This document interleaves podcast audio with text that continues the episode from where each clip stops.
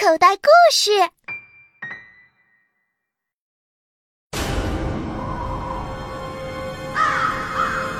哥，地图被我打湿了，没法用了。太阳快落山了，我们只能在这个村子过夜。这里连个人影都没有，哥，我害怕，别把我扔在这儿。孩子们，伊沙村欢迎你。儿童系列小说剧《少年冒险王之夜惊荒村茅屋》，根据彭虚洛的同名小说改编。主播陈辉，导演在群。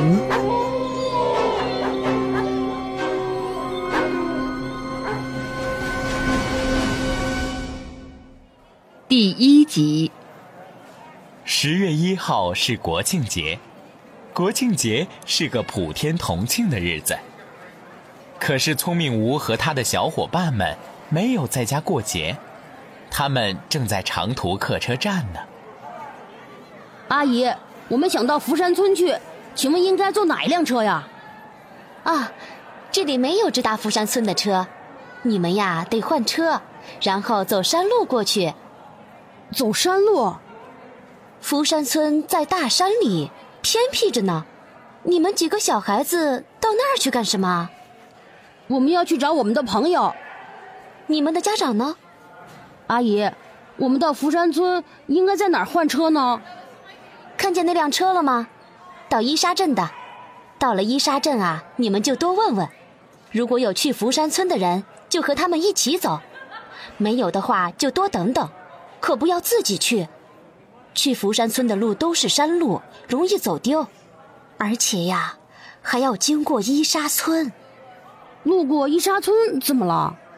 啊，小孩子不要问那么多，赶快去坐车吧。售票员阿姨似乎不愿意多提伊沙村，说完就赶紧走了。聪明吴没有办法。只能和小伙伴们向开往伊沙镇的长途汽车走去。聪明吴他们刚走到客车前，就看到一个跛脚的老爷爷，正在向车上走。见老爷爷行动不方便，聪明吴赶紧过去搀扶。老爷爷，我扶您吧。不用，我又没瘸。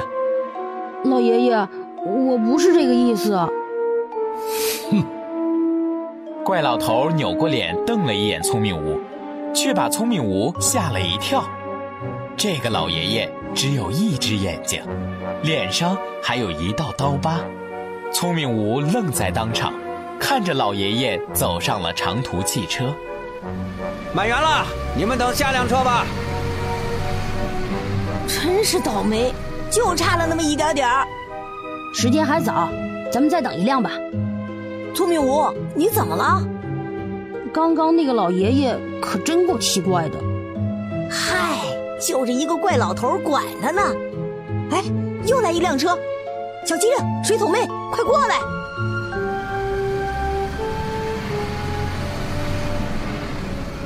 大约过了两个小时，客车到站。说是车站，其实就是一个十字路口。伊沙镇只是一个小县城，整个县城都没有三层以上的建筑。这是什么鬼地方啊？啊，咱们先找个地方住下吧。住什么呀？你瞧，太阳还这么高，我们完全可以在天黑前赶到张慧家。现在是下午四点二十分，如果走得慢，很可能就要在野地里过夜了。水桶妹，小机灵。你们说是现在出发还是明天出发？当然是现在出发，我们就这么几天假。小机灵，你说呢？野地过夜就野地过夜，我不怕。那好，那咱们就现在出发。向当地人问清楚路，聪明吴和他的小伙伴们就踏上了通往福山村的路。路是泥土路，路面上到处都是细小的石子，走起来很不舒服。一整天了，他们没有吃上一顿正经饭，只是矿泉水就着面包。小精灵，你快看，前面那座大山好绿呀！山坡上的植物被保护的真好，不像有些地方滥伐山林、填湖种田、开山取石，光秃秃的难看死了。那应该就是福山吧？福山，福山村。哥，福山村是不是应该在福山脚下呀？有可能。那我们岂不是要到了？小机灵，我们要到了！别高兴的太早，这山看得很近，实际远着呢。这就叫望山跑死马。啊？为什么？因为山很高大，所以在你的视觉上造成了很近的误差。聪明无，我说的对不对？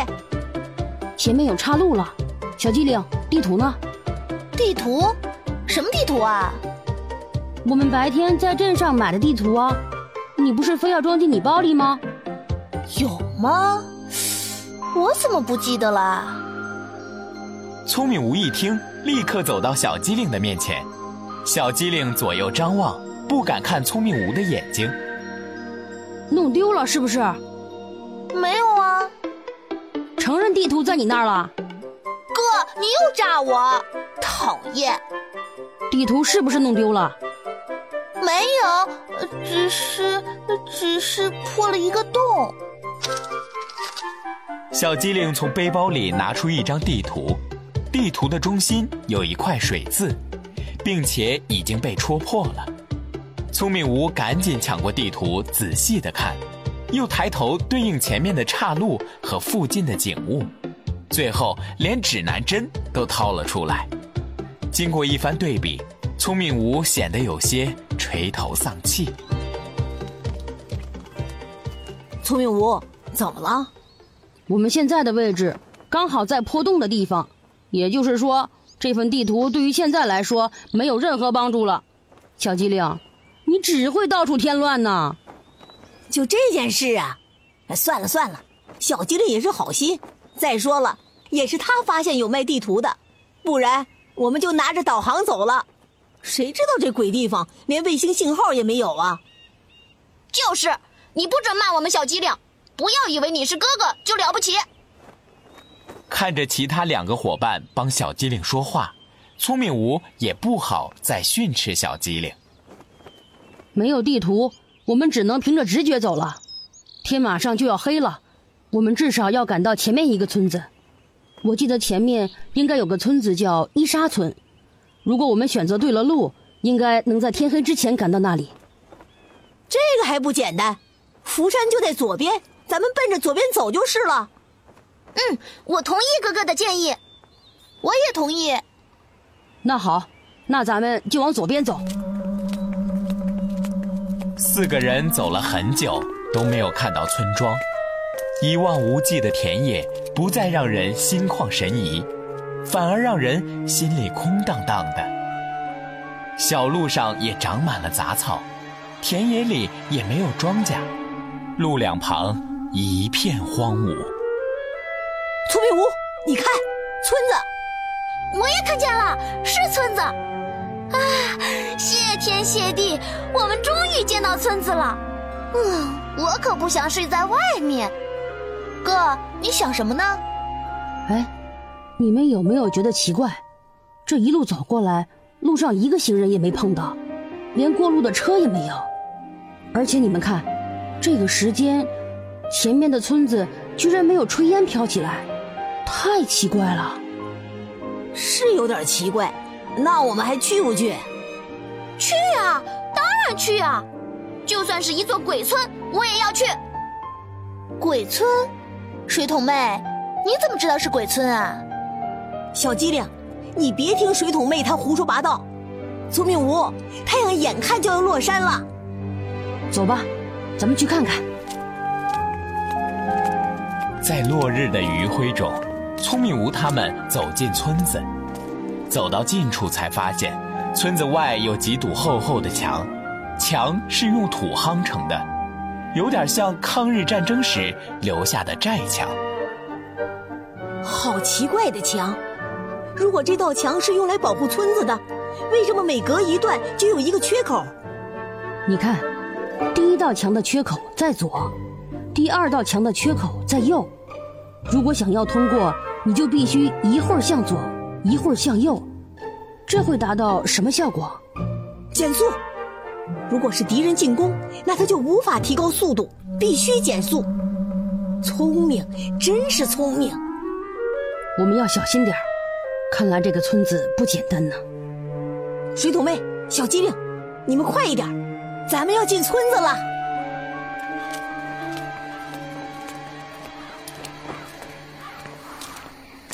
小机灵和水桶妹跟在聪明吴和香蕉熊的身后，绕着土墙走进了村子。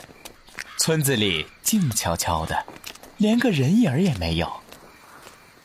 农村的房子不是应该一排排、一列列、规规矩矩的吗？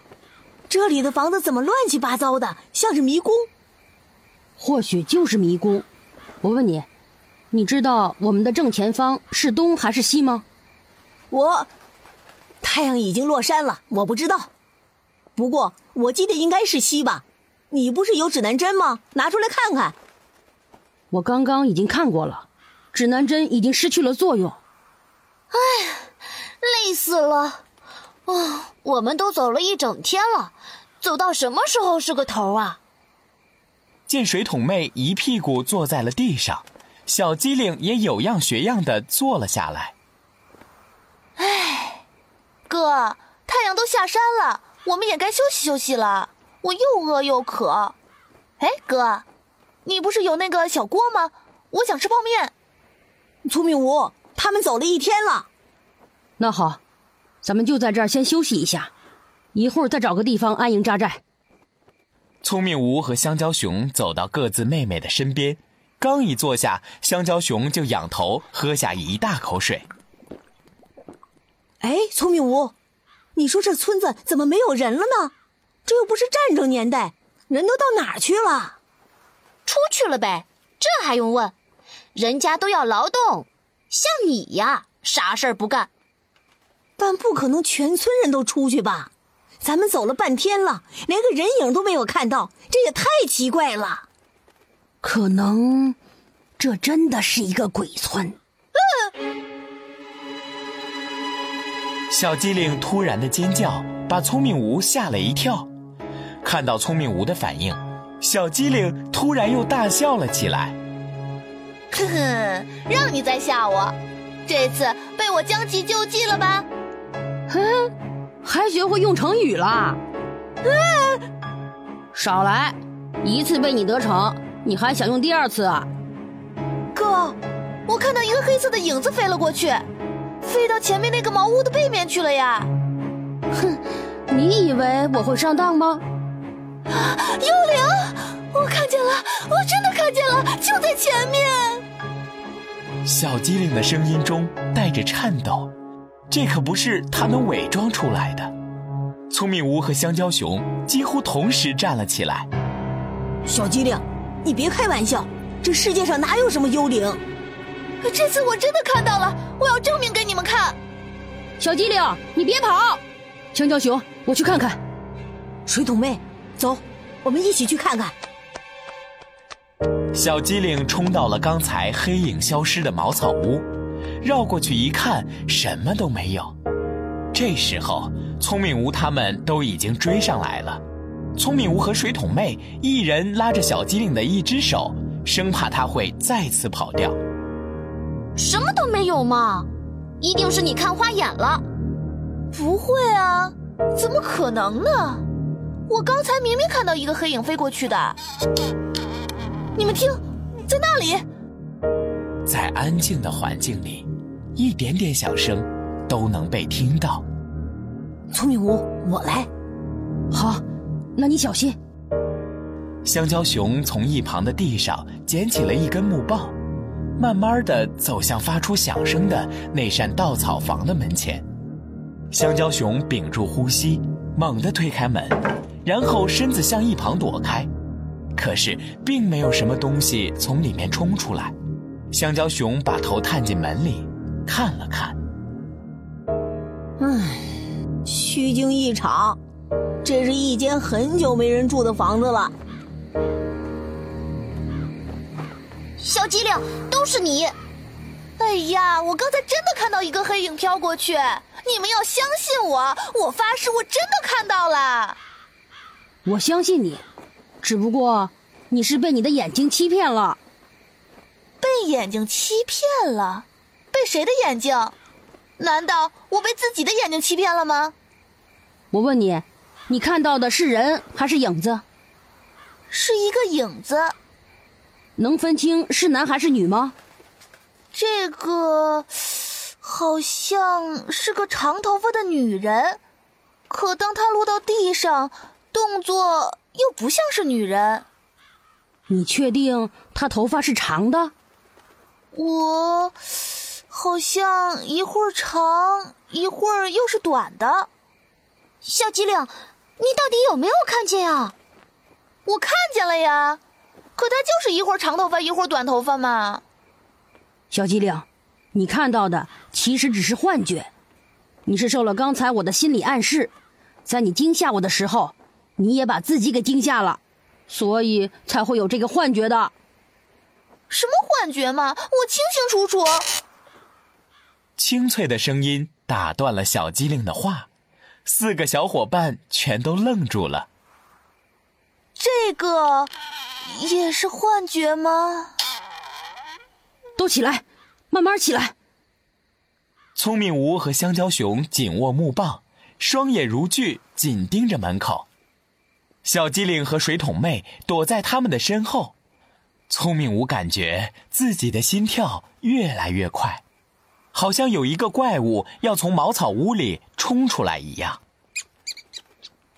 从茅草屋门口爬出来的，竟然是一只体型肥大的老鼠。老鼠四下打量了一番，然后连忙一溜烟似的逃跑了，转眼间就消失的无影无踪。死老鼠，吓我一大跳！刚刚我看见的，不会就是这个吧？好了，不管是不是这个，我们都要赶路了，天马上就黑了。你们不会想要在这儿过夜吧？这有老鼠，我不要在这儿过夜。我宁可在野外露宿，也不要在这儿。小机灵第一个从地上跳起来，背好背包，还帮着水桶妹整理背包。